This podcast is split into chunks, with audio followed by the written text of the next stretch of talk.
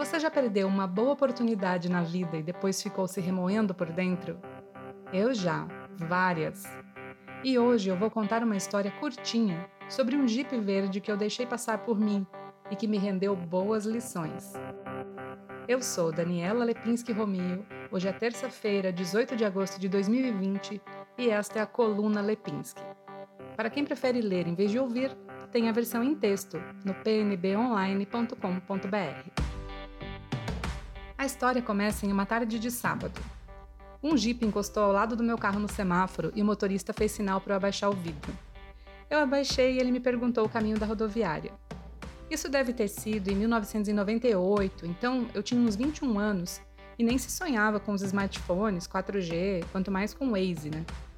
Como eu estava à toa e sou uma pessoa que gosta de ajudar, eu disse a ele para me seguir e fui dirigindo. Eu olhava de vez em quando os faróis redondos do Jeep pelo retrovisor.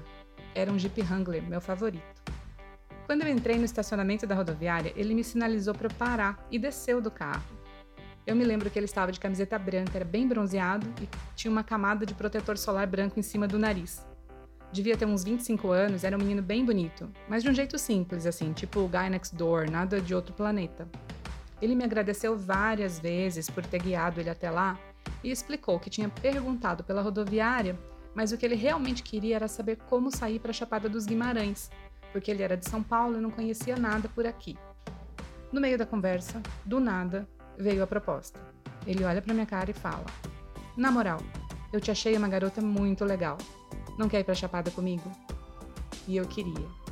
Eu estava no meio de um relacionamento que só muitos anos depois eu fui entender que era doente e abusivo. Então tudo que eu queria naquele momento era aceitar o convite maluco do estranho, entrar no Jeep verde e deixar todo o resto para trás. Mas eu não fui.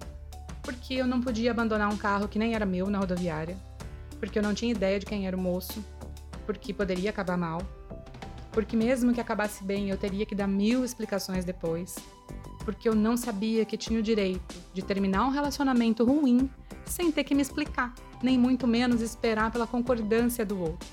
Enfim, ele me deu um beijo no rosto, um número de telefone de São Paulo, que eu nunca liguei, entrou de volta no Jeep e foi embora para Chapada. Levou com ele um pedacinho da minha liberdade, do qual eu abri mão. E foi deste episódio para cá que eu peguei uma fascinação por Jeeps em geral mas especialmente pelo Jeep Wrangler. Eu já achava legal, mas piorei muito. Eu costumo dizer que um dia eu vou ter um Jeep Wrangler, e só não tenho ainda porque é muito caro e fora da minha realidade. Mas o fato é que, com o passar dos anos, eu passei a valorizar cada vez mais a busca pela liberdade. O meu direito a ser quem eu sou sem precisar ficar me moldando o tempo todo a pessoas ou instituições. E também passei a ficar mais atenta às oportunidades que a vida me dá. E oportunidades estão o tempo todo ao nosso redor só que elas são como ondas de rádio. Se não estivermos abertos a receber os sinais, não percebemos. É claro que existe o desafio do discernimento, que é necessário para diferenciar as oportunidades das armadilhas. Mas mesmo as armadilhas, em grande parte dos casos, podem se traduzir em chances de aprendizado e evolução. Um amigo me disse no fim de semana que a oportunidade que você recebeu e desprezou pode ser o sonho dourado da vida de alguém não se trata de ficar para sempre esperando uma oportunidade que talvez nunca chegue, e sim de estar atento e não desperdiçar as que aparecem. A gente passa a vida construindo uma gaiola de segurança em volta da gente mesmo, que demarca a nossa zona de conforto. E é difícil perceber o ponto a partir do qual a gente se convence de que essa gaiola está trancada e nos condena ao confinamento. Mas a gaiola está com a porta aberta, sempre esteve o tempo todo.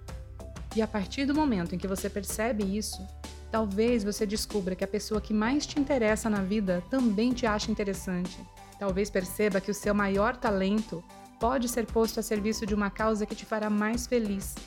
Talvez faça outra faculdade e mude de profissão.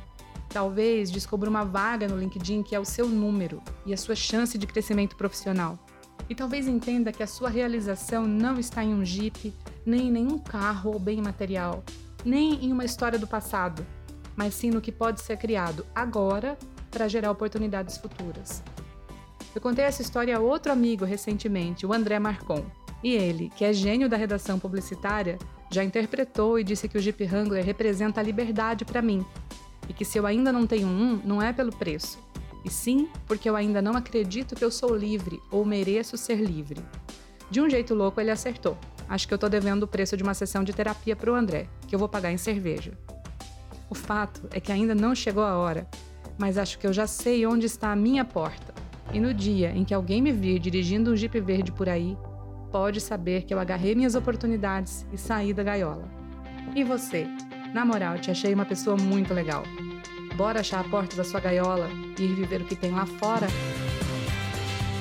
Eu sou Daniela Lepinski Romio, profissional de comunicação, estou aqui todas as terças-feiras, abordando temas aleatórios, incluindo comunicação, comportamento, cultura, política e o que mais eu me sentir à vontade para opinar sobre.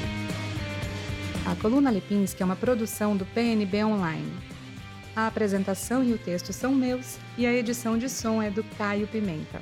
Até a próxima!